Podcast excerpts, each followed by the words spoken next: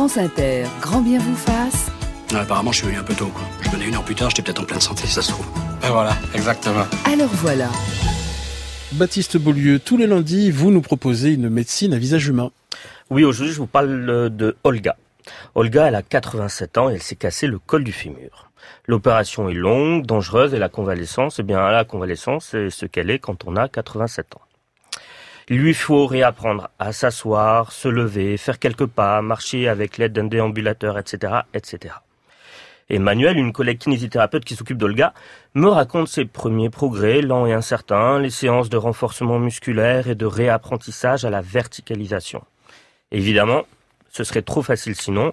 Olga souffre de troubles cognitifs sévères. Les jours pairs, elle ne reconnaît pas sa fille et les jours impairs, elle pense qu'Emmanuel est directrice d'école. Malgré tout, Emmanuel m'explique qu'Olga est une battante. Elle a un sacré caractère et même si elle oublie pourquoi elle ne peut plus marcher, elle se donne les moyens tous les jours d'y parvenir.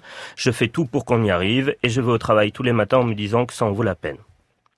Évidemment, la vieille dame a été très diminuée par l'opération. L'objectif d'Emmanuel est qu'elle arrive au bout de la pièce de rééducation avec le déambulateur mais sans aide humaine. Les séances de rééducation passent sans qu'elle n'arrive à faire plus de quelques mètres, mais quand même, jour après jour, elle grignote des centimètres. Finalement, au bout d'immenses efforts, vient un matin où Olga traverse d'un côté à l'autre la pièce de rééducation et arrive face à l'immense miroir qui orne le mur.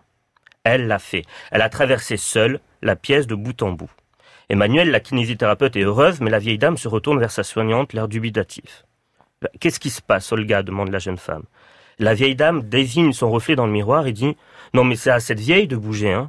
Même si elle est âgée, moi j'ai la priorité, j'étais là avant.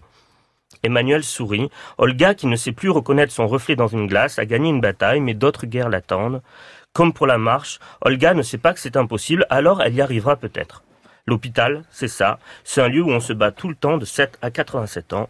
Et n'oublions pas, Ali, la vie est belle.